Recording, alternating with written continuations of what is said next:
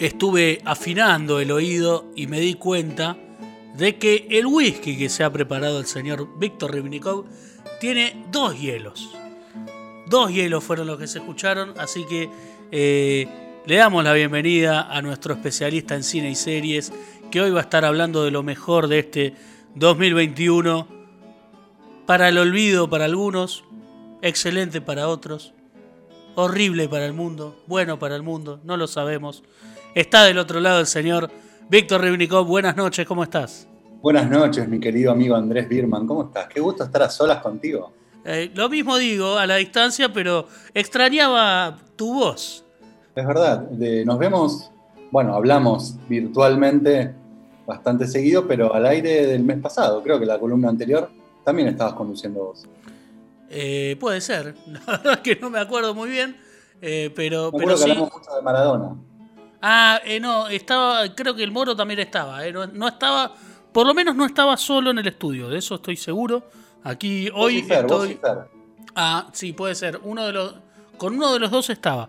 Aquí estoy yo solo hoy, del otro lado está Diego Garnica, nuestro operador habitual, pero eh, hoy me ha tocado después de mucho tiempo estar solo con el aire acondicionado.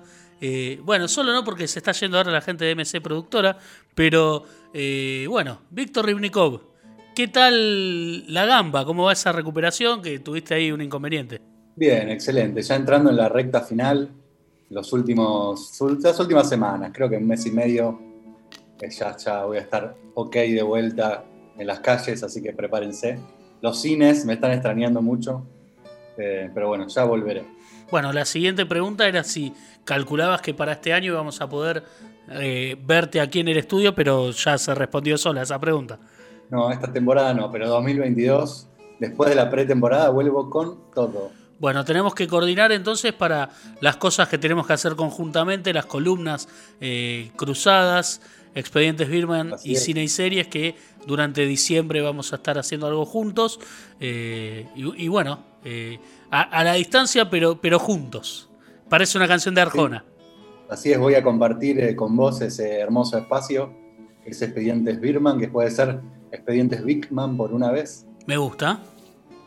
Y después en enero también voy a estar compartiendo mi columna de cine y series con, con Pablo de La Loca Rola. No sé si estoy spoileando un poco, pero bueno, me encanta esto de las columnas cruzadas. Eh, y creo que después tengo una con el pollo también, pero no, no me acuerdo bien. Creo que también. Nos cruzamos todos. Esto es un, swinger de columnas. Ahí está, bueno. Libertad columnística en Circo Romano durante este mes y quizá durante el mes que viene también. Mientras Boca Juniors le hace el pasillo a Talleres de Córdoba para que reciba la medalla del segundo puesto de la Copa Argentina 2021, Víctor Ribnikov va a empezar a hablar de lo mejor del año en materia de cine y series y ya quiero escuchar qué tenés preparado para hoy. Sí, señor, ya por segundo año consecutivo terminamos eh, nuestra columna de cine y series en Circo Romano, eligiendo un poco en chiste, un poco en serio, lo mejor del 2021 en cine y series. Un año difícil para todos, como vos bien dijiste, pero bueno, ahí tuvimos la oportunidad de escaparnos un poco con series, con películas, y con esa excusa elegí algunos premios simbólicos para hablar de algunas películas que en su gran mayoría ya hablamos en este programa porque son películas que en su momento las recomendé porque me gustaban y definitivamente, llegado el fin de año y hecho el balance, muchos de esos títulos se repiten. Eh, la columna, una vez más, tenía razón y, y, vamos a volver a hablar de lo mejor del año acá juntos en los Circo Romano Awards. Ahí estamos. Bueno, damos comienzo a los Circo Romano Awards de la mano de nuestro queridísimo Víctor Ribnikov. Vamos a arrancar con las series, nos vamos a sacar de encima la categoría de series eh, en principio voy a hacer algunas menciones de honor eh, a las que no fueron elegidas, pero que podrían haberlo sido. Y elegí una por, eh, plataforma y son por Netflix la miniserie Midnight Mass, esa miniserie de vampiros que salió a mitad de, de año del director Mike Flanagan, que es una de las mejores series que ha hecho Netflix en toda su historia. Así que los que les gusta el género, el tema vampiros, vayan corriendo a verla. También hablamos en algún momento de Them, una otra serie de terror, en este caso de Amazon. Y hablamos con vos de, largamente de Entre Hombres, la serie argentina de HBO, que para mí llegó a estar entre las menciones a lo mejor del año en series. Por lo menos, imagino que para vos, a nivel nacional, tiene que haber sido lo mejor. Por lo menos en series sí.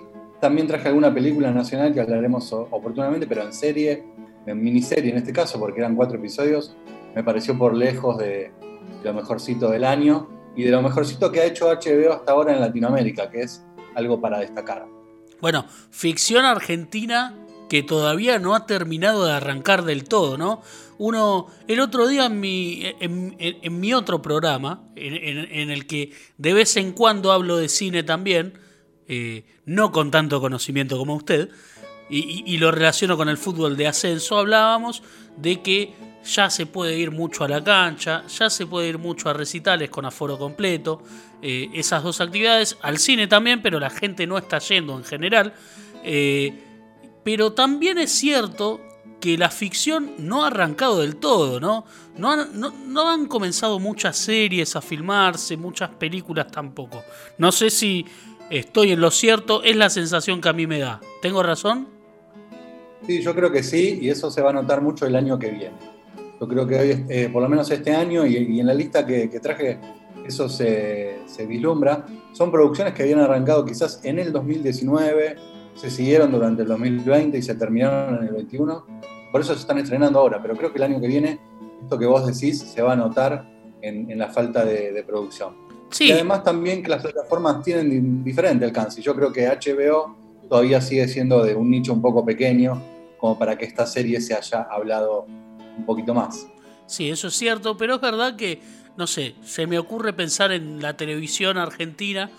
Creo que la única ficción hasta aquí es la de Polka, esa de la que tanto se ha hablado, la 1518. Eh, es más una novela que una serie. Sé que se ha filmado la cuarta temporada del Marginal, que en algún momento será lanzada directamente en Netflix, ya sin pasar por la televisión pública. Y la quinta ya está escrita, no sé si ya se empezó a filmar. Pero más allá de eso, por lo menos en lo que se ve en televisión, repito, que siempre hay menos series que las que hay en plataformas virtuales, eh, mucho enlatado turco, sin, sin menospreciar, pero serie nacional, ficción nacional, poco y nada. Poco y nada, y eso también sucede con el cine, el cine nacional que, está perdiendo lugar, antes tenía un espacio en TV pública que fue perdiendo con la pandemia y con el tiempo, y por eso hay que celebrar cuando, cuando sucede, cuando aparece un producto como este Entre Hombres, que recuerdo, es solo una mención porque no llega a estar por muy poquito entre lo mejor del año, pero a mí me gustó muchísimo. El encaso, el encaso ahí con Claudio Risi, con el Puma Goiti, eh, y después con algunos algunas caras que uno en los últimos años empezó a ver más en series y yo que no estoy tan en tema no reconozco sus nombres, no los recuerdo, pero... Especialmente eh, Furtado, Nicolás Furtado y Diego Cremonesi, que hacen los dos delincuentes principales, que son dos actores muy buenos. Especialmente a mí Diego Cremonesi me parece el mejor actor nacional que hay, a pesar de que, eh, si bien es Sander, estuvo en muchos productos bastante conocidos, estuvo en la serie de Monzón. En la serie de Monzón, eso te iba a decir. y, un montón de películas de género que, a mí me gustan mucho, como por ejemplo Rojo. Sí, sí, también la vi este año. Sí, es, es muy buen actor y mira, recién ahora me estoy dando, me estoy enterando que era Nico Furtado el otro. Que, lo tengo. Está bastante, bien caracterizado. Pero no, no me di cuenta que era Nico Furtado. Que en la serie de Maradona me pasó lo mismo que él hace de Daniel Alberto Pasarela. Eh, pensé que era Mariano Martínez, pero también porque los encuentro parecidos. Creo que soy yo. Un poquito más uruguayizado. Eh.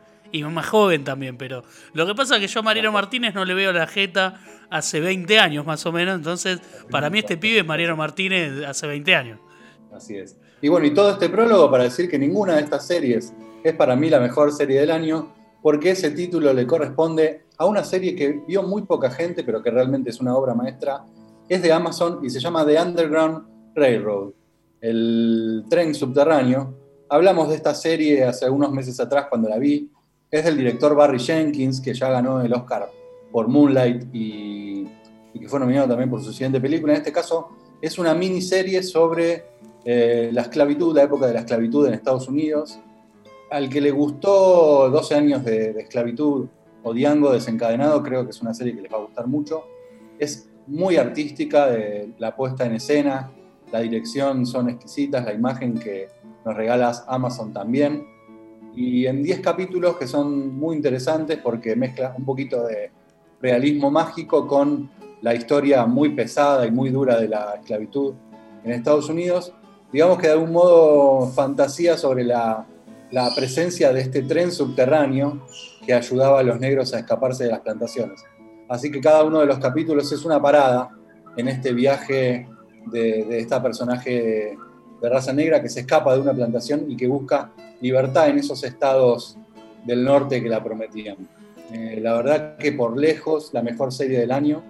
Tuvo bastante poca publicidad a pesar de que su director es un director ganador del Oscar y con mucha trascendencia, pero como siempre los productos hechos por y para negros eh, suelen ser un poco opacados por, la, por el aparato publicitario de las plataformas. Bien. Así que la ganadora para mí es la mejor serie del año, The Underground Railroad. El Rivnikov de plata es para esa serie que tan bien ha pronunciado eh, nuestro querido Víctor. Yo no la voy a pronunciar porque eh, Tevez habla mejor que yo, pero, eh, pero bueno, ahí estamos. Entonces, ¿qué más tenemos?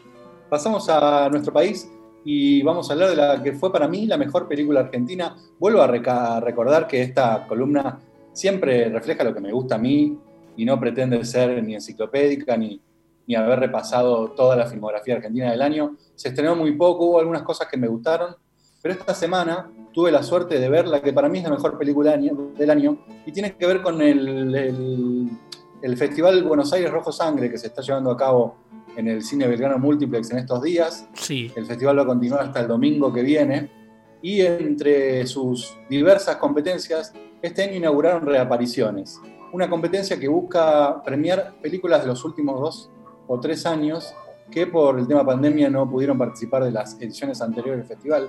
Y en este caso, la película que a mí me gustó muchísimo se llama Nocturna. Es una película de Gonzalo Calzada, que, que es su primera película, tenía de hacer un corto muy interesante, y es protagonizada por el queridísimo Pepe Soriano, con 93 años, protagonista de esta película, Tremendo. que justamente retrata las pesadillas de un hombre muy grande.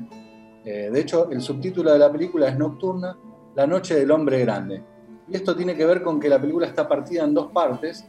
Una es una película tradicional, al uso de una película de thriller o de terror muy clásica, y después tiene una parte B que se llama Donde los elefantes mueren, y que filmada en Super 8 y en 16 milímetros muestra solamente la parte de los pensamientos y de las sensaciones del personaje una, contraparte onírica muy interesante que solo podía suceder en el marco de un festival como el Buenos Aires Rock Donde, para mí la mejor película del año se llama Nocturno.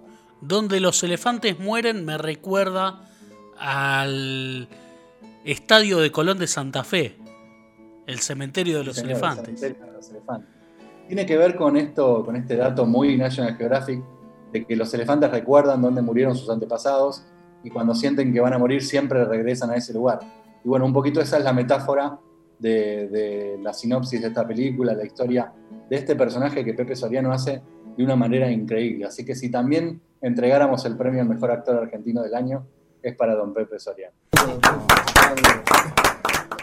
Ahí se escuchan los aplausos para el gran Pepe Soriano, eh, que a los 93 años está ahí protagonizando la mejor película del año eh, siempre para Víctor Ribnikov, que yo en algún momento pensé que ibas a elegir la que fui yo a ver al cine y, que no hemos hablado de si a vos te gustó o no. A mí... Me gustó mucho, sí, me gustó mucho. No, a mí me costó...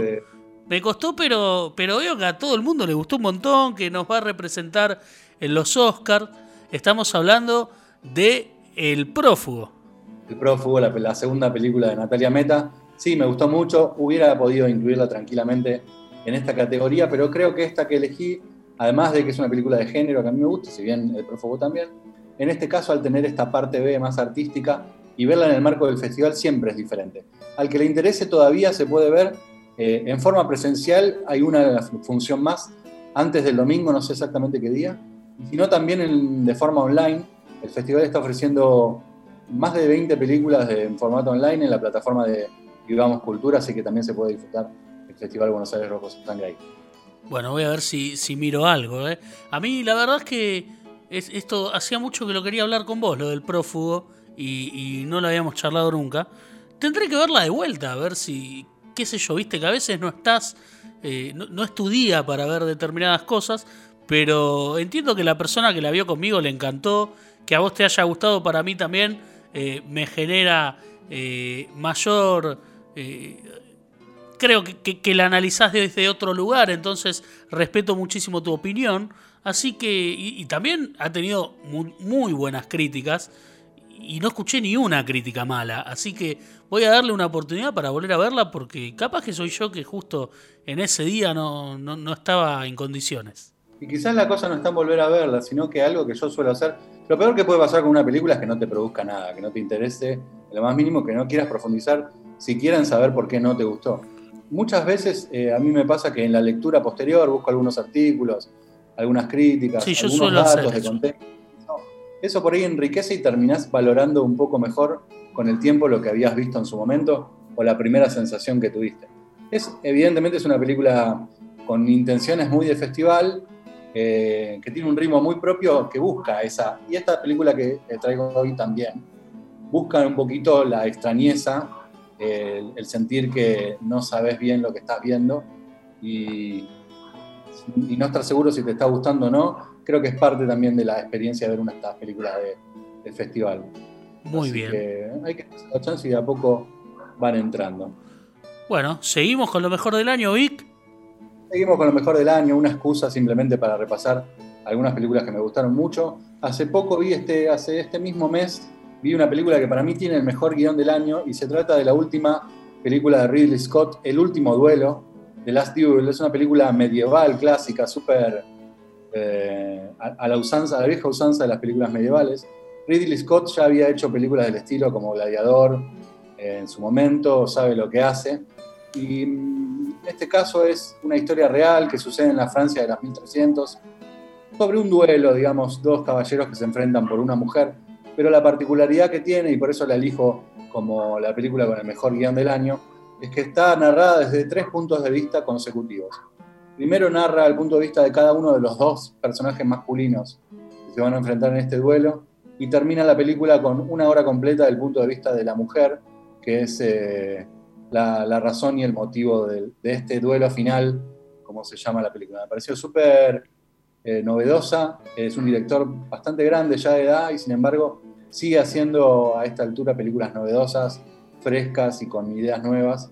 Y esto que de los puntos de vista, este, eh, este detalle de haber convocado incluso una mujer para mm, las partes de guion que tenían que ver con, con la protagonista femenina, me parece que la sitúa como una de las mejores películas del año y el mejor guion para Ridley Scott, para el amigo Ben Affleck, que también actúa y escribe, y para Nicole Holofcener, que es la escritora que aportó su punto de vista feminista. Así que The Last Duel está en los cines y si no también en las páginas de siempre.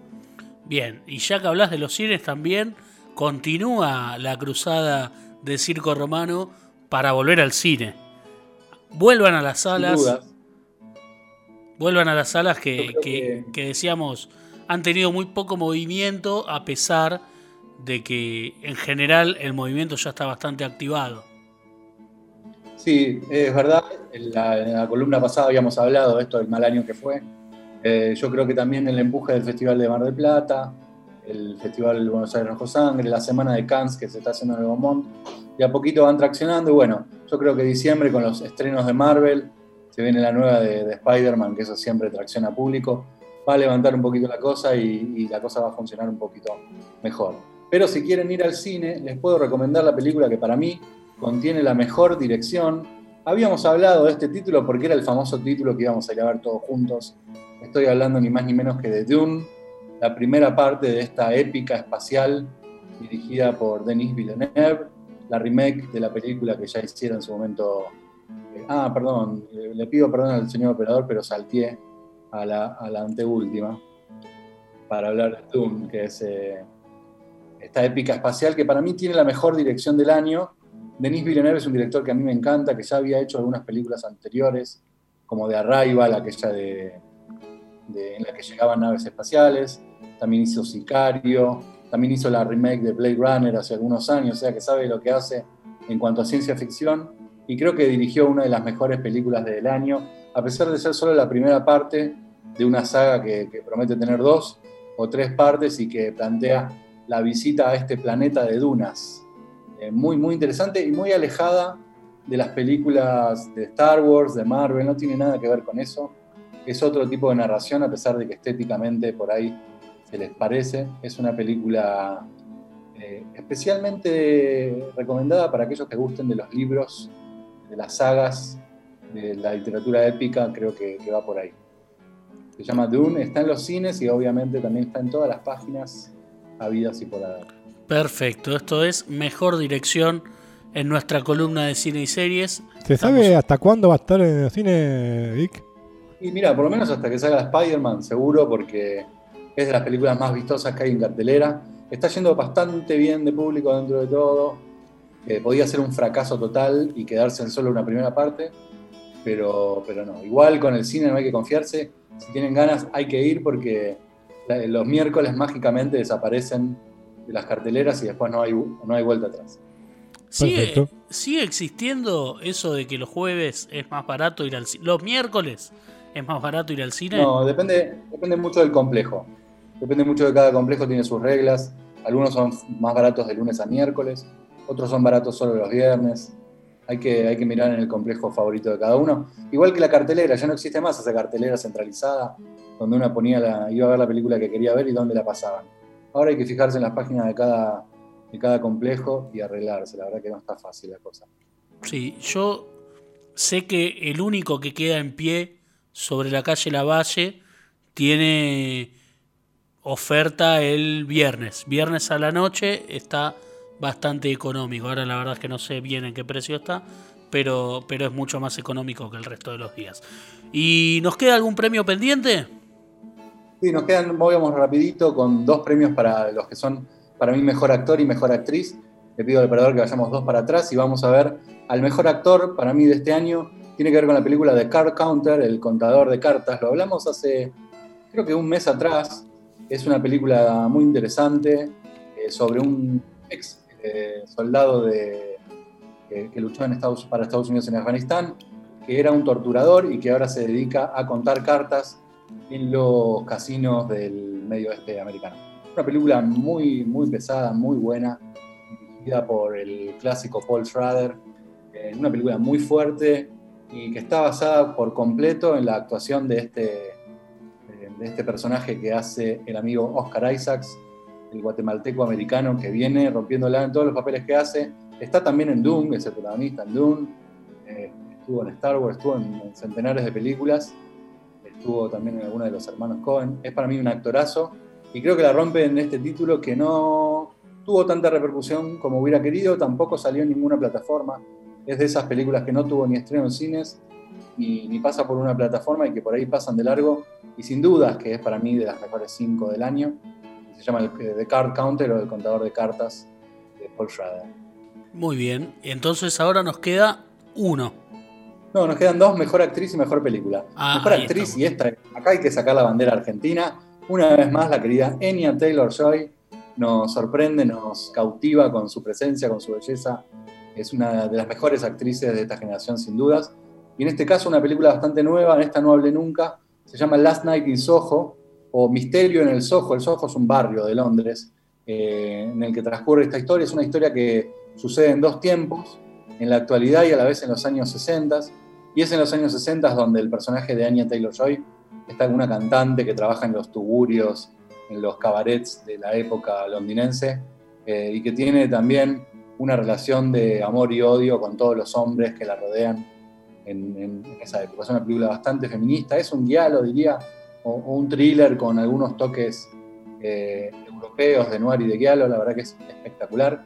La dirige Edgar Wright, que es un director inglés muy interesante, que hizo la trilogía Cornetto, que hizo también Baby Driver, y es su primera película de terror y es sin dudas una de las mejores del año, para mí la mejor actuación femenina y también, si querés, la mejor película de terror, Last Night in Soho.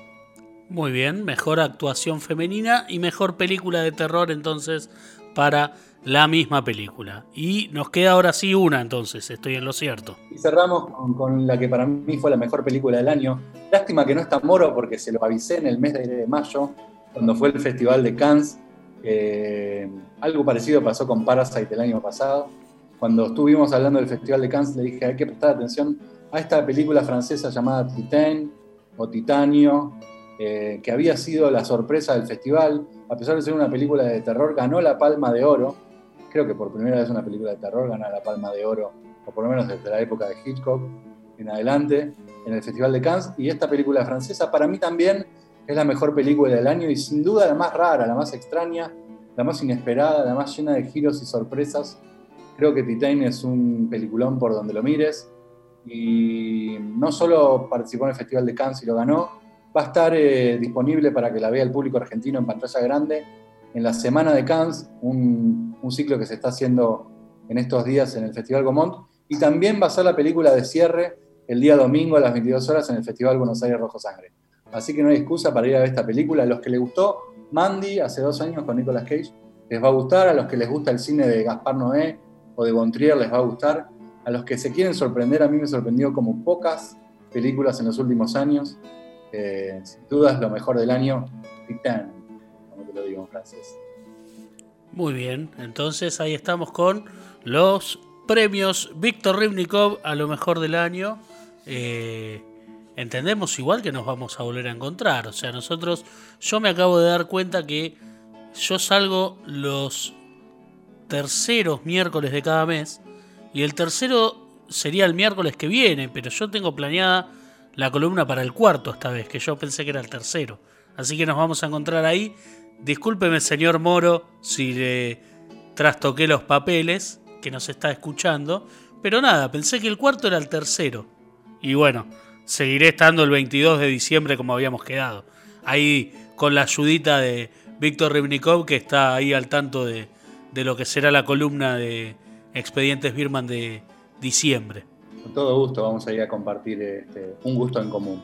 Así que bueno, eh, Expedientes Birman especial diciembre que va a salir por única vez el cuarto miércoles del mes. Y también nos vamos a encontrar, eh, calculo que habrá se picó o yo estoy loco. Eh, sí, sí, sí, todo va bien. Eh, tenemos el cierre de se picó del año, así que por ahí nos cruzaremos también.